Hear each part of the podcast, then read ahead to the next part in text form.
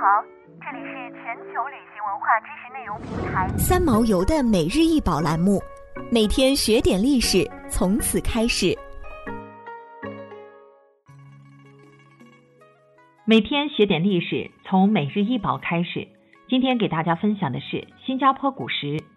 新加坡古石砂岩整块，高约三米，宽三米，其上有一个凸起的边缘。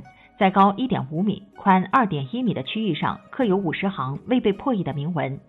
这是一块原本立在新加坡河河口的砂岩石板。一八一九年，英国人来到了新加坡这个小岛，发现了这块石头。经研究，古石上未被破译的铭文可能是古爪哇文，也可能是古苏门答腊文。据认为，始于公元十三世纪。石头上的碑文被公认是新加坡迄今发现的年代最为久远的文字。关于这块新加坡古石，它有一个传说：相传一位从小住在新加坡河岸、名为巴唐的人，常常在河边捕鱼。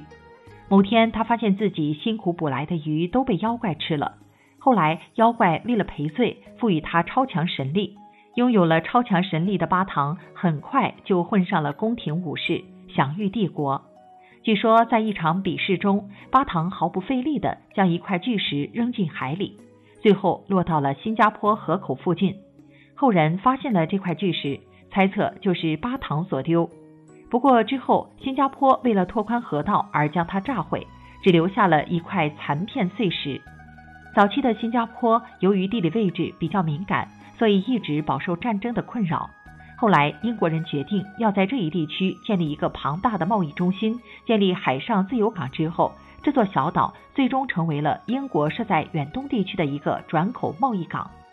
一八四三年，英国人打算在新加坡河口进行一项土木工程，于是用炸药炸毁了这块巨石，以修建军事区。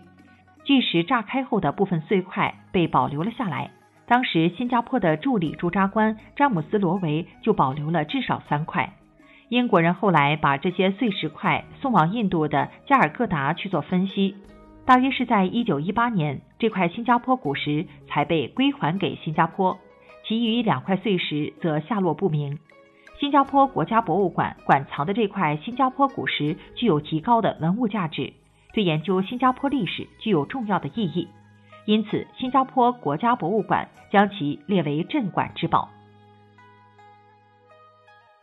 想要鉴赏国宝高清大图，欢迎下载三毛游 App，更多宝贝等着您。